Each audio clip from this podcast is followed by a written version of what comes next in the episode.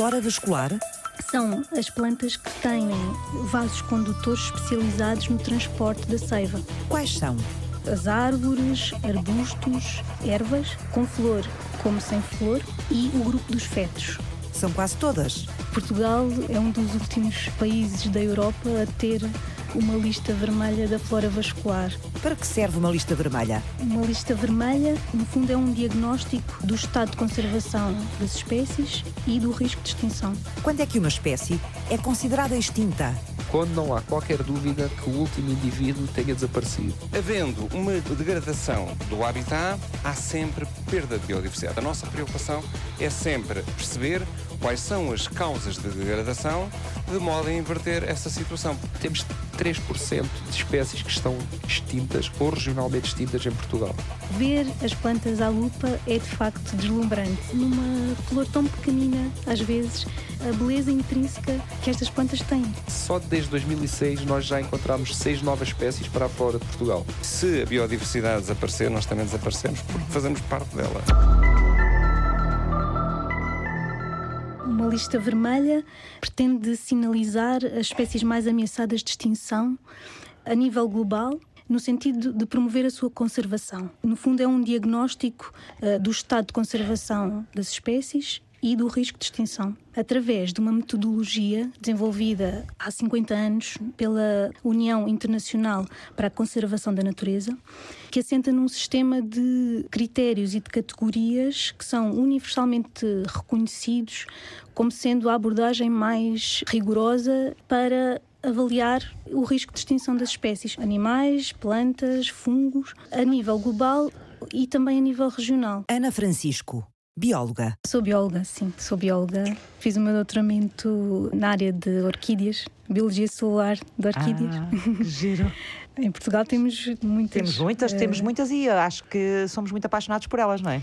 Sim. acho que é uma flor que as pessoas gostam muito. Sim, normalmente é muito chamativa, tem um, um detalhe morfológico e uma especialização muito é notável. Sim, incomum, não é? Sim. Invulgar. Uh, na prática, o que a União Internacional para a Conservação da Natureza faz é estabelecer os critérios que permitam a, a todas as pessoas que trabalham estas listas, a toda a gente que trabalha estas listas e a todos os países, fazerem uma classificação semelhante, que seja Uhum. semelhante. é? Exatamente, é? É, exatamente isso.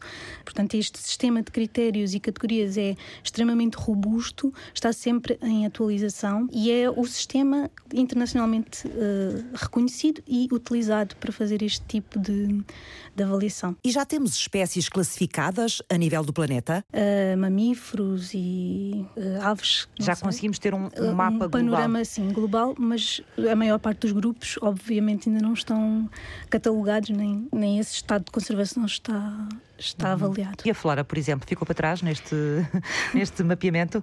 A flora, a nível global, não muito, mas a nível eh, nacional, sim. Portugal é um dos últimos países da Europa a ter uma lista vermelha da flora vascular.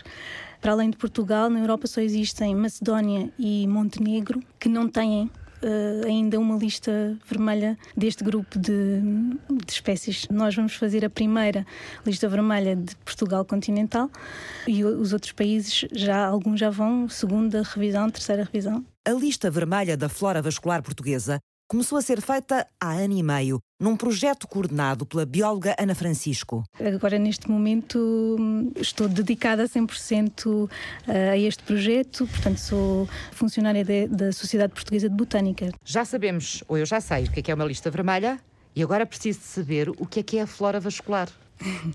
Vascular é um termo que remete para vasos. A mim Circulação. logo o sistema, o nosso. E, e tem, Sistema vascular, não é? Etimologicamente é mesmo isso. Remete para vasos e circulação. Nós também temos um sistema vascular, os nossos vasos sanguíneos.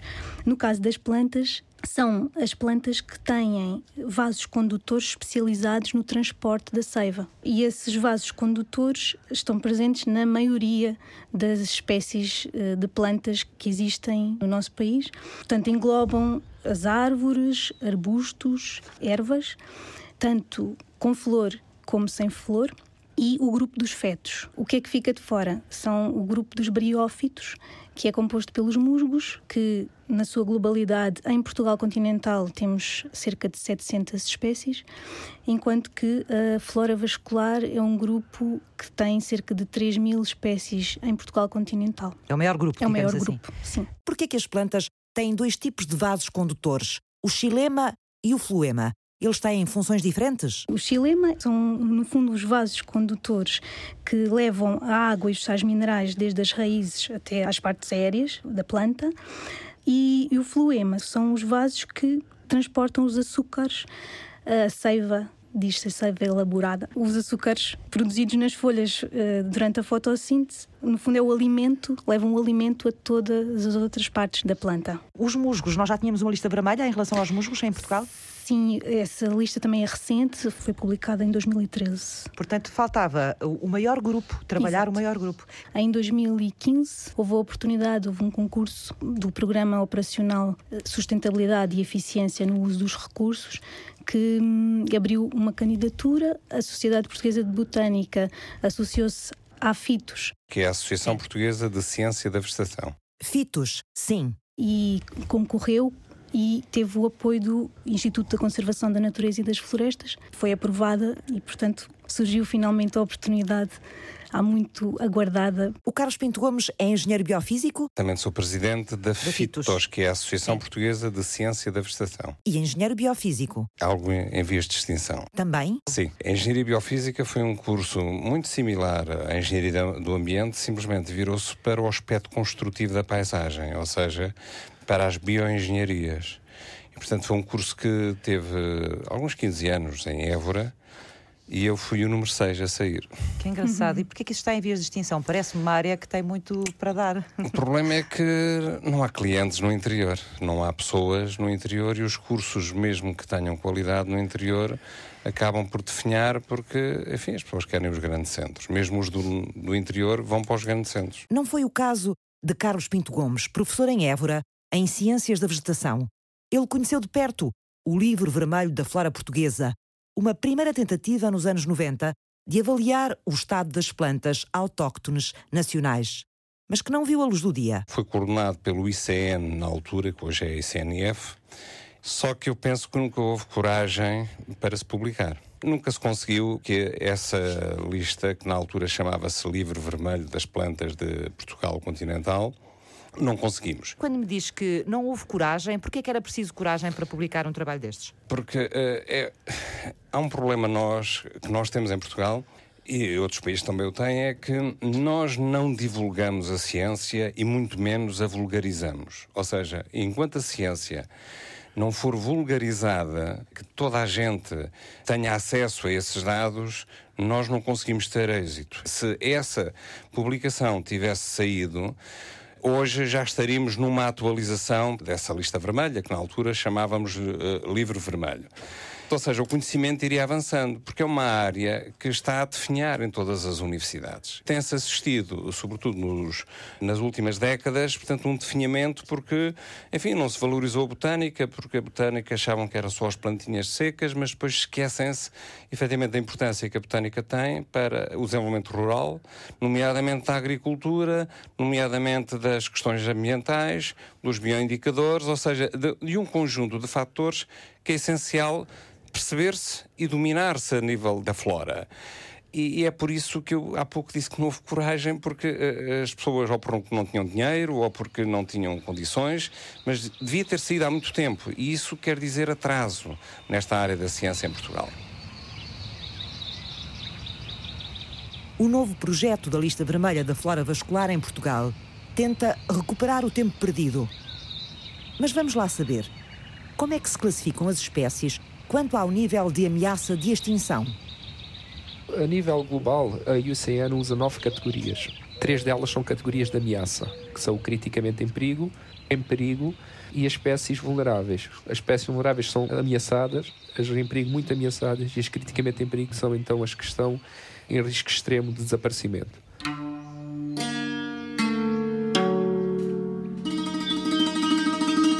Biólogo André Carapeto coordena a equipa técnica da lista vermelha da flora vascular portuguesa.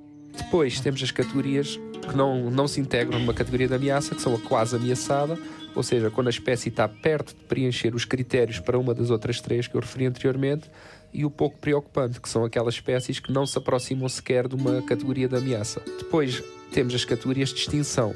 Uma espécie que está extinta, ou seja, quando não há qualquer dúvida que o último indivíduo na natureza tenha desaparecido, e a categoria de extinta na natureza, quando a espécie está conservada, mas em viveiro, em jardim zoológico e na natureza já está extinta. Falta aqui duas categorias, uma que é o não avaliado, e a outra categoria é a informação insuficiente. Portanto, há espécies das quais não existe informação suficiente para se poder atribuir uma destas categorias. Quando é que uma espécie está extinta na natureza? Quando não há qualquer dúvida que o último indivíduo tenha desaparecido. E quando é que não há essa dúvida? Ou seja, quanto tempo é que é preciso passar sem se encontrar um indivíduo desses para se saber ou para se dar como extinto? Não existe um limite fixo. Há espécies que são melhor conhecidas que outras. Uma espécie que se conheça muito bem os indivíduos, onde é que existem, no caso das plantas, o último núcleo populacional foi destruído e nós temos a certeza que foi destruído. No caso dos animais, muitos deles têm, estes mais raros têm contagens e sabe-se uh, exatamente onde é que está último, os últimos indivíduos e é possível, infelizmente, ter essa, essa noção. Mas quem é, quem é, é que decide a extinção? É o avaliador que faz a, a avaliação da, Portanto, é o técnico que segue a espécie. Eu... Segue a espécie. Portanto, há uma pessoa que faz, é responsável por fazer a ficha e a avaliação, que vai buscar informação junto às pessoas que melhor a têm. Portanto, se houver um técnico que segue a espécie, ou ele é solicitado para contribuir, ou então vai, vai se pesquisar na, na, na sua na sua pesquisa académica e obtém-se lá a informação e pode-se avaliar. Portanto, depois existe um processo de revisão e se o, se o, revisor concordar com a categoria que foi atribuída pelo avaliador, então a ficha é publicada. Quais são as principais ameaças à flora nacional? As causas de ameaça variam muito consoante a área do território. Portugal e a Bacia Mediterrânea, é uma zona com um grande historial de presença humana, portanto, há muitas espécies que estão associadas a atividades humanas. Por exemplo, as alterações nos sistemas agrícolas e pastoris tradicionais têm sido uma causa apontada de ameaça para muitas espécies. Por exemplo, os olivais tradicionais do Baixo Alentejo, neste momento, estão a ser destruídos para a instalação de, de culturas de regadio, principalmente. E as plantas que, que ocorriam, que estavam adaptadas àquele olival tradicional de sequeiro, não têm maneira de sobreviver num, em culturas de regadio, porque são substituídas por outras plantas que competem melhor na, nas novas condições ambientais. Nessa zona, uh, na zona do Baixo Alentejo, no Alentejo Litoral, onde também está a haver um processo agrícola, mas aí é mais construção de estufas, Portanto, nessas zonas, as, as mudanças na agricultura são uma das principais eh, causas de ameaça.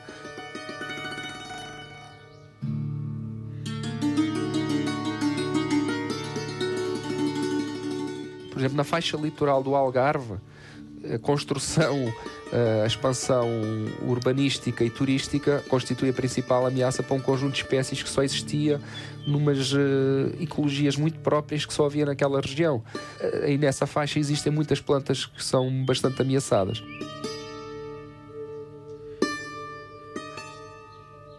outras causas, as espécies exóticas. As espécies exóticas em zonas litorais, algumas espécies conseguem colonizar extensas áreas.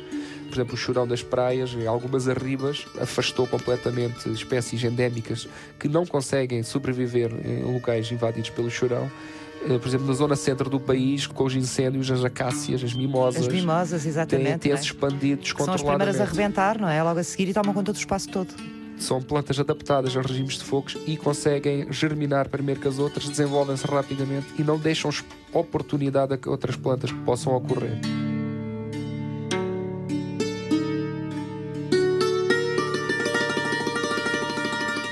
As alterações climáticas são um problema principalmente para espécies que estão associadas a habitats muito restritos e que sejam ameaçados por essas alterações climáticas.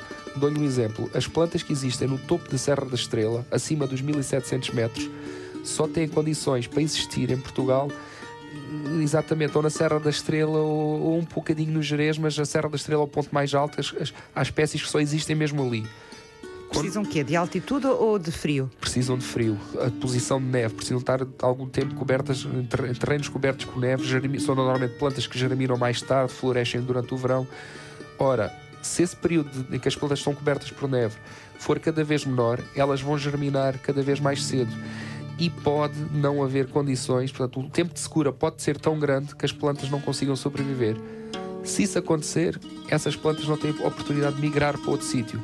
Portanto, são plantas que estão ameaçadas por alterações climáticas.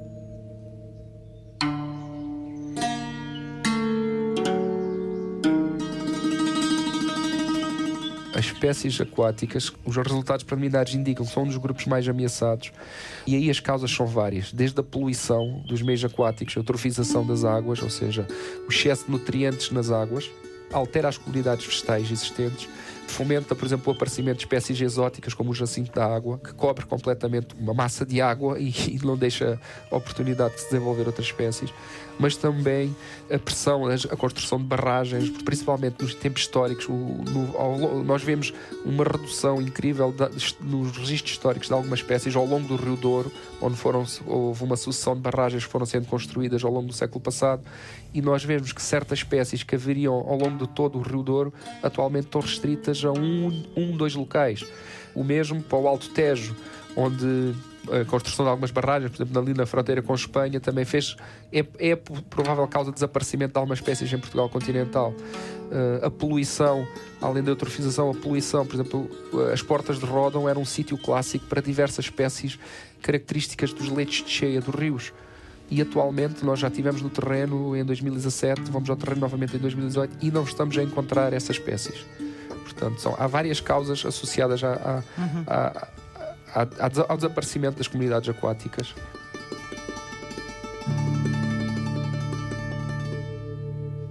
Quer queiramos, quer não, o que de bom ou de mau temos na biodiversidade se deve à agricultura. E o que o colega André há pouco estava a referir eh, destas culturas que se estão a instalar no Alentejo, sobretudo eh, o olival intensivo e imperintensivo, eh, os amendoais, tudo isto leva a uma ocupação do, do solo distinto e, portanto, ou seja, à perda de habitat. E ao haver perda de habitat. Por esta razão, ou por outra razão também ligada à agricultura, nomeadamente a falta de pastoreio que existe, ou por outra razão, por não haver uh, pessoas no, no, interior, e por isso agora chamam áreas de baixa densidade, tudo isto leva aos incêndios florestais, tudo isto leva ao abandono do, do, do mundo rural e aqui é que está o verdadeiro problema, ou seja, havendo perda de habitat, depois há várias causas, que sejam elas por uh, invasão exótica, sejam elas por incêndio, sejam elas por eutrofização, sejam elas por outro fator qualquer, o grande problema é o habitat. A primeira lista vermelha da flora vascular portuguesa, ameaçada, começou a ser construída no início de 2016. Como é que se faz este trabalho, André? Houve uma fase preparatória para saber o que é que existia de informação. Depois foi necessário selecionar uma lista de plantas-alvo. Porque a flora de Portugal continental é composta por cerca de 3.300 plantas e era completamente impossível darmos a mesma atenção a todas num espaço de tempo tão curto. Nós acabámos de fazer uma seleção para diminuir esse número e para nos focarmos exatamente no, no número de plantas que fosse possível nós conseguirmos perceber qual o risco de extinção dessas plantas. Então, quantas plantas é que foram estudar e como é que escolheram essas plantas? A nossa lista-alvo uh, abrange 620 plantas, que é um número bastante ambicioso. Grande, mesmo assim, é grande. para dois anos, é muito grande. Mas o que tipo de plantas estão lá compreendidas? Nós demos uma grande importância aos endemismos. Uma planta endémica é a tal planta que em todo o mundo só existe cá em Portugal. O endemismo uh, lusitânico é uma planta que em todo o mundo só existe em Portugal continental. Portanto, nós demos prioridade a essas plantas, porquê? Porque éramos os únicos que poderíamos avaliá-las corretamente. Depois, tivemos que dar um enfoque às espécies que são protegidas por lei em Portugal, nomeadamente as que estão incluídas nos anexos da Diretiva Habitats, porque sendo este um projeto cofinanciado por fundos europeus, foi uma obrigatoriedade que tínhamos no, no, no projeto. E depois demos também uma atenção a plantas que estão desaparecidas, ou seja, plantas que não são registadas, não há registro de ocorrências recentes em Portugal continental. Portanto, Se elas não são vistas é porque alguma coisa se passa e nós achámos que era importante uh, estudá-las. E depois ainda definimos mais um conjunto de, de critérios, de condições que as, que as, plantas tinham que cumprir, que se calhar valia a pena. Como, por exemplo, plantas que nós soubéssemos que estavam associadas a um habitat que esteja em declínio, plantas que nós soubéssemos que são isoladas geograficamente das populações mais próximas, portanto, plantas que existem aqui em Portugal e depois vão aparecer na Itália, por exemplo, plantas que estejam em declínio, portanto, nós sabemos que de ano para ano vemos que o número de indivíduos é sempre eh, menor. Eh, nós também demos eh, relevância a essas plantas e acabou por ficar com uma lista de 620 plantas-alvo, porque não podiam ser 1200 porque se calhar vontade havia, não é? A vontade havia e teríamos 1200 plantas à vontade nestas, nestas condições. Mas tiveram que ser realistas. Não e é? não fomos muito realistas. Mesmo assim. Qual é a urgência da lista vermelha da flora vascular portuguesa? Como é que se avalia o risco de extinção das espécies? Por que é que é importante conservar a biodiversidade e os habitats? Que ameaças é preciso conhecer e estudar para conservar as plantas autóctones nacionais? As perguntas regressam ao ponto de partida na segunda parte. Até já! A pessoa tem que marcar um ponto com o GPS, portanto andamos sempre com o GPS na mão, que permite tirar as coordenadas do, do local exato onde a planta ocorre. 14 técnicos em botânica e mais 80 voluntários de GPS na mão, à procura de plantas portuguesas ameaçadas de extinção. Para algumas espécies é preciso contar o número de indivíduos maduros, ou seja, o número de indivíduos que estão capazes de produzir sementes ou de se reproduzir. O biólogo André Carapeto coordena a equipa no terreno que há um ano e meio começou a construir a lista vermelha da flora vascular nacional. Identificar potenciais ameaças àquele núcleo populacional podem ser, por exemplo, estar perto de uma povoação, estar numa zona onde se vê que está a haver um processo de alteração de, agrícola, a Sociedade Portuguesa de Botânica e a Associação Portuguesa de Ciência da Vegetação estão juntas neste projeto. Até ao final do ano, terão pronto o primeiro instrumento sobre o estado de conservação das plantas autóctones do país. E basicamente são as três tarefas principais tentamos fotografar as plantas, às vezes com mais ou menos sucesso, porque, porque, isso também é um dom que algumas pessoas têm, mas algumas plantas são tão raras que nós não sequer temos uma imagem atual da planta possamos disponibilizar aos nossos técnicos para dizer: olha, atenção que a planta é parecida com isto. Às vezes nós nem sequer temos essa informação. Estamos a falar de plantas que abrangem todo o território nacional? Abrange o Portugal continental apenas. Este projeto dedica-se apenas a Portugal Portanto, continental. Sem, sem Açores e sem Madeira. Sem Açores e sem Madeira. Haveria muito para fazer aí também, com certeza, não é? Haveria, e são dois territórios onde há um grande número de endemismos, por exemplo. Como é que se faz este trabalho depois no terreno? Para cada uma destas plantas, nós identificámos quais eram as necessidades de informação que tínhamos para fazer a avaliação segundo as tais categorias e critérios. Portanto, foi feito um diagnóstico breve. Olha, precisamos de, de, confirmar registros históricos para algumas, precisamos de fazer eh, contagens de indivíduos para outras. Nós identificámos essas tarefas. Depois, temos uma equipa de técnicos contratados para determinadas regiões do país que é complementada com um grande esforço de voluntariado. Temos cerca de 80 pessoas voluntárias neste projeto e eles sabem para cada uma das espécies qual é a tarefa que têm que fazer, onde é que têm que ir procurá-la e é assim que nós distribuímos o, o, o tarefa, as tarefas. Onde tem que ir procurá-la, que é o ir para o campo o ir para o campo. É mesmo ir para o campo, é mesmo, é ir mesmo para certos sítios. É né? mesmo espetar espinhos e... nas pernas, subir fragas. Exatamente, porque as plantas não estão todas em sítios muito acessíveis, não é? Não, Nem não. todas elas, depende das espécies e do habitat delas.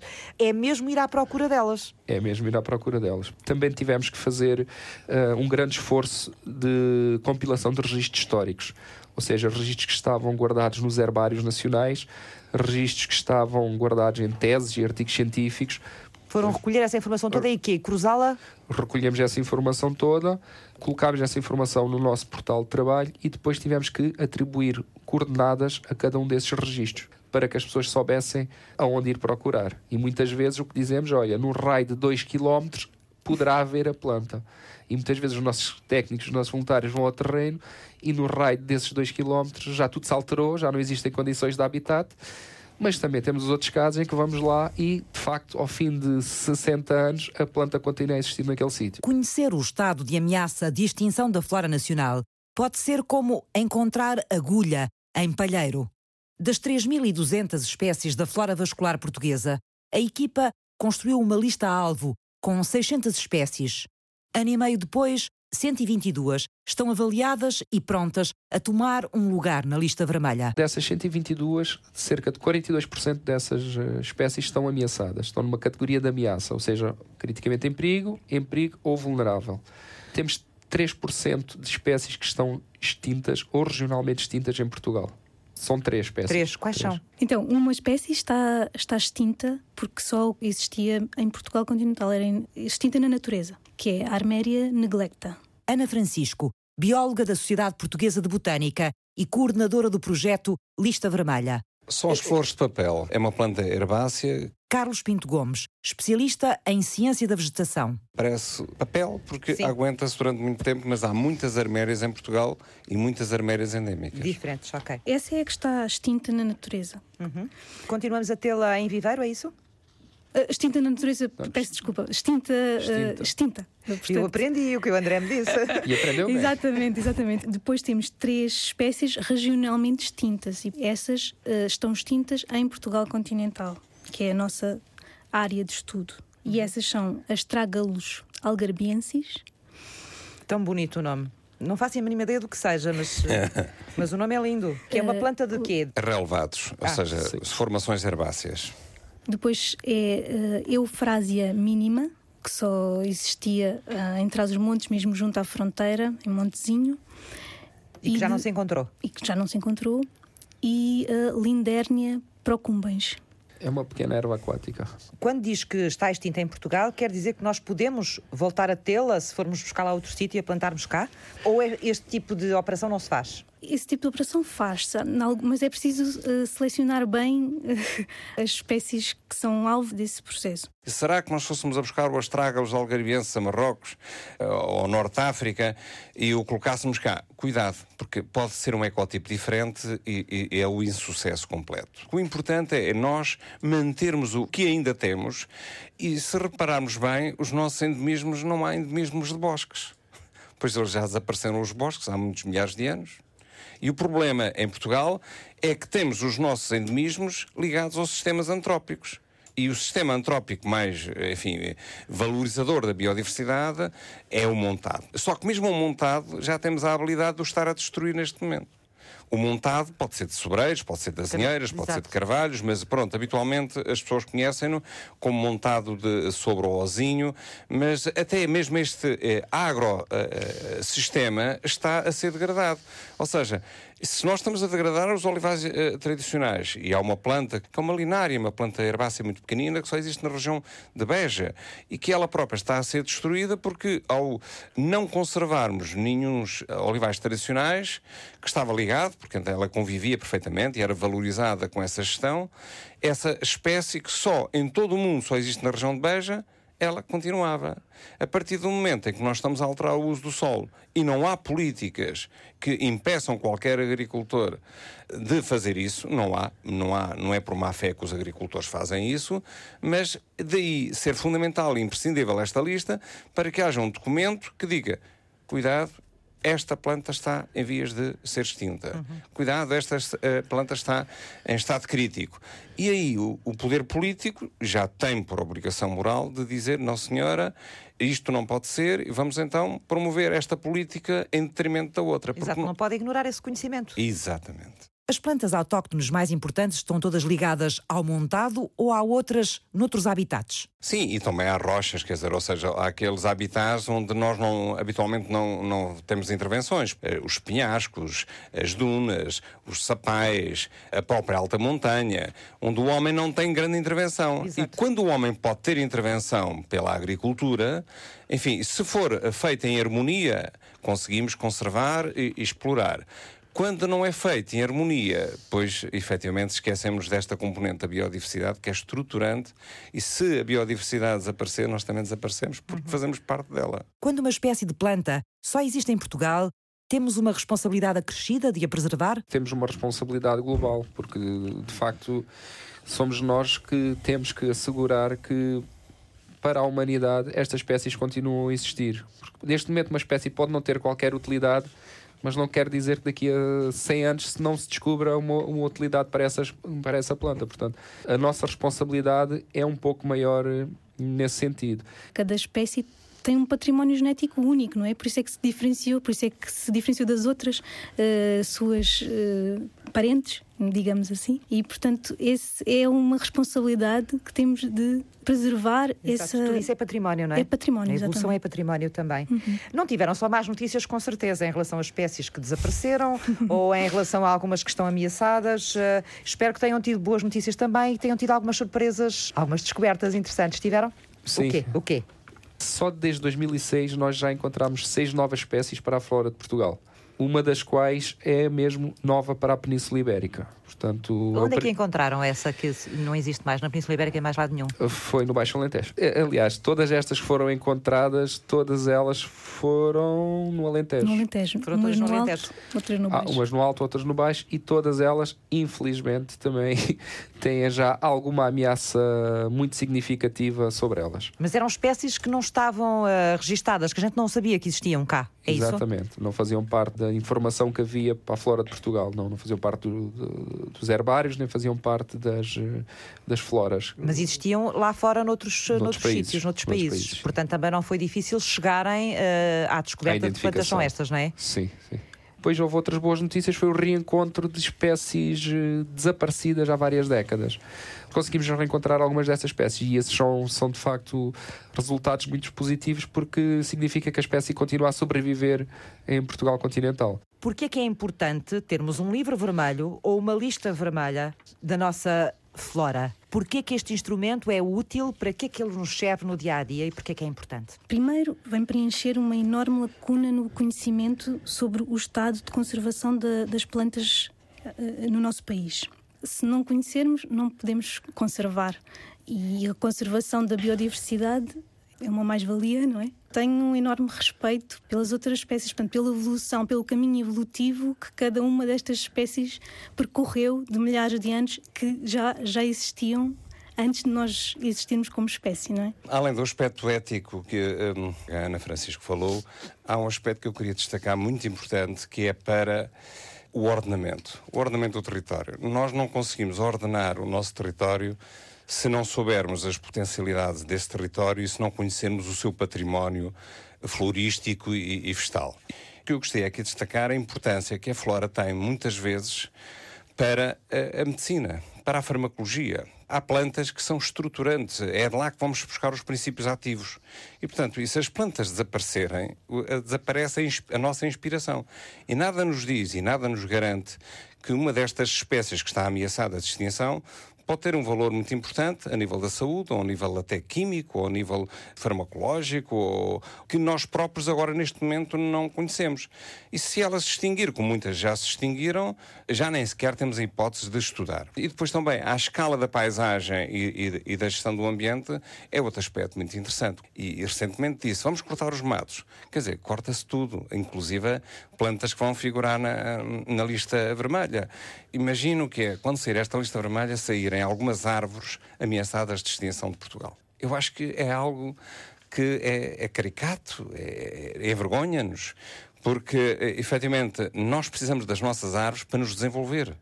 Nós precisamos das nossas árvores para crescermos. Muitas vezes andamos a importar árvores fora porque nós não temos as nossas próprias árvores, as nossas árvores nativas, as nossas árvores autóctones e que eh, nós eh, contribuímos para a sua destruição. Em termos de gestão do território, em termos de ordenamento do território, de paisagem, que é muito importante nós conhecermos os valores existentes. Bom, este instrumento o que faz é, é, como se disse logo desde o início, é o diagnóstico do risco de extinção. Portanto, este instrumento é o que nos permite perceber o que é que pode desaparecer de Portugal.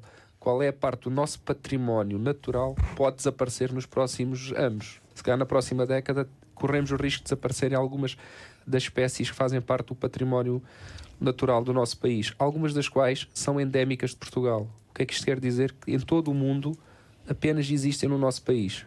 Quando nós falamos em porquê conservar, não existe uma resposta única. É o mesmo que perguntar porque é que conservamos um castelo. Faz parte do nosso património, da nossa cultura. De igual modo, as espécies em risco fazem parte do nosso património natural, fazem parte da riqueza que temos em Portugal continental. Conhecer o estado de 600 espécies de plantas na natureza é uma tarefa demorada. Os dois anos de financiamento para o projeto estão a acabar, mas o trabalho não termina. Eh, além de tentarmos alargar o prazo de, de, conclusão do projeto. Acima de tudo, nós estamos concentrados nas espécies que achamos que têm mesmo maior risco. Portanto, há espécies que nós, ao fim de um ano e tal, ainda só temos um registro ou temos zero. Posso lhe dizer que neste momento da lista-alvo, 7% das espécies da lista-alvo, nós temos zero registros. Nós estamos a concentrar os esforços nas mais raras, nas, nas que nós sentimos que têm mais problemas associados. Nesse sentido, nós achamos que conseguimos cerca de umas 500 espécies dessas 620 que serviram para balizar o nosso trabalho. Portanto, nós achamos que 500 vamos conseguir fazer uma avaliação com base na melhor informação disponível. Relativamente a este aspecto do financiamento, que para nós neste momento é, um, é uma situação um pouco crítica, porque neste momento uh, ainda não, não temos donativos de nenhum mecenas. E era uma coisa que nós, nós temos tentado procurar, porque de facto é uma quantia ainda significativa para uma associação sem fins lucrativos como a Sociedade Portuguesa de Botânica conseguir angariar estes fundos que nos uh, permitirão terminar o projeto. Eu aproveito para apelar, no fundo, a, a empresas, câmaras municipais, outras instituições e ao público em geral, não é? Que nos façam chegar donativos, porque ficam associadas a um documento estratégico de uma importância muito grande para o país que vai decidir as políticas de conservação da natureza nas próximas décadas, das prioridades de conservação e das linhas de investigação. Portanto, é um, é um documento de referência.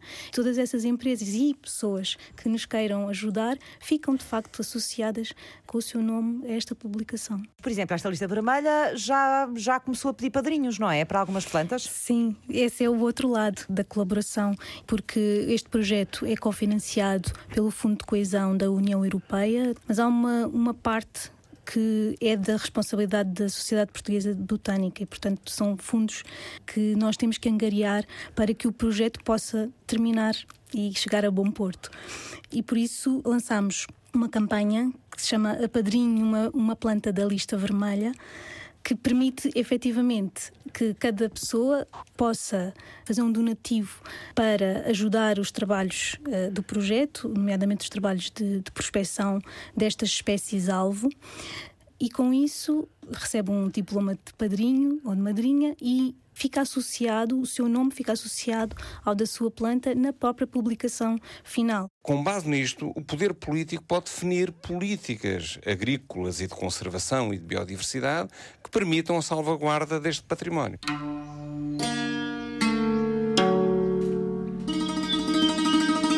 No final do ano, Portugal terá a primeira lista vermelha da flora vascular. Era um dos poucos países europeus que tinha este trabalho ainda por fazer mas terá apenas 500 espécies avaliadas num universo de mais de 3 mil. Isto é somente o início de um, de um longo projeto que nós gostaríamos que, que tivesse continuidade. Sobretudo, nós estamos a construir esta base de dados com dados atuais, que era o que faltava. Essa base de dados e... está acessível já agora, era bom as pessoas saberem que podem visitá-la, não é? No fundo, este projeto começou porque tínhamos já uma, uma base de dados de registros atuais, de observações Sim. no campo, que era, que era a Flora One, Flora One é? exatamente. Que também ainda está disponível, não é? Quem o quiser consultar. É um portal eh, de acesso livre, gratuito e que está acessível a todo o público e desde o mais especializado ao menos especializado. Portanto, toda a gente pode entrar e pesquisar à sua maneira, desde flor amarela em Bragança. E, portanto, era, seria uma pena que todo este conhecimento não tivesse continuidade no futuro. Mas depois a, a própria lista uh, vermelha da flora vascular que vocês estão a trabalhar também tem uma, um site, não tem? Tem uma página, pelo menos? Sim, tem. Onde está a informação toda atualizada do ponto de situação em que vocês estão neste momento. Exatamente. É lista vermelha-flora.pt e tem as avaliações preliminares destas 122 espécies que já estão trabalhadas, não é? que já foram avaliadas, e a evolução, portanto, o decorrer do, dos trabalhos. Eduardo, eu diga, se diga. pudesse só falar Sim, um André, pouco por favor. da minha parte como coordenador técnico, aquilo que mais me apraz é o facto de realmente termos conseguido envolver tantas pessoas e com tanta qualidade neste trabalho. Uh, nós conseguimos envolver não só os académicos, não só ir a esse lado, mas depois ir àquelas pessoas que andam agora no campo, andam a tirar fotografias a tudo e mais alguma coisa e, depois mandam-nos: olha, isto, acho que isto pode ser uma das vossas espécies. Ainda esta semana, portanto, nós já temos, estamos a falar de mais de 90, 100 pessoas à vontade. Ainda esta semana recebemos um, um, e-mail de uma pessoa que tinha uma das espécies da nossa, da nossa lista, tinha encontrado, tinha fotografado num sítio novo que nós não conhecíamos. Portanto, há ainda muito por se conhecer e todo o trabalho que temos estado a fazer e, e que é muito interessante não vai ter o mesmo impacto se não houver uma continuidade nisto. Nós andamos divorciados das plantas. Porquê que nós andamos divorciados das nossas plantas, Carlos? Bom, eu vou-lhe dar o meu exemplo. Eu confesso que só a partir dos 28 anos é que comecei a gostar de botânica. Na escola secundária, eu cursei ainda ao liceu e, e confesso que uh, detestava botânica. Porque ninguém me fez perceber a importância que a botânica tinha.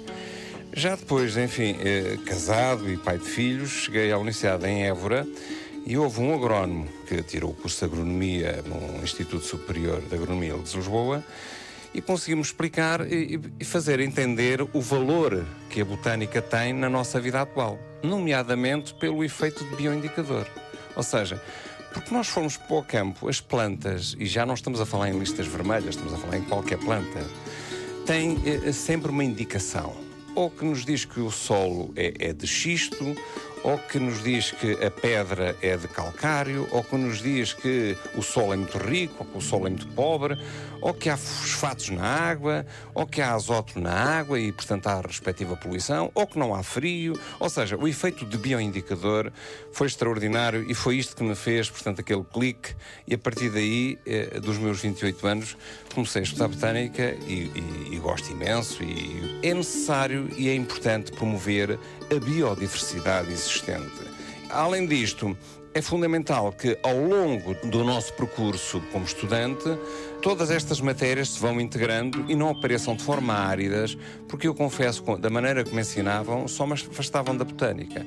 E se nós quisermos afastar os nossos alunos da botânica, é, é, é começarmos logo com uma fugia externa e obrigá-los a decorar aquilo tudo quando não precisam decorar absolutamente nada. Ainda por cima é uma área que não é assim tão difícil eh, fazer uma aula ao vivo. As plantas estão à nossa volta, é daquelas áreas em que podemos praticar, experimentar, e estar em contacto com ela de uma forma muito simples e agradável, não é? E isso ainda é muito enriquecido se levarmos uma pequena lupa, uh, uma lupa de mão, e ver as plantas à lupa é de facto deslumbrante e aí começa-se a olhar para as plantas de uma outra forma que é em, em termos de beleza do detalhe morfológico excepcional e de perceber a interação de todas aquelas formas numa flor tão pequenina, às vezes, a beleza intrínseca que estas plantas têm.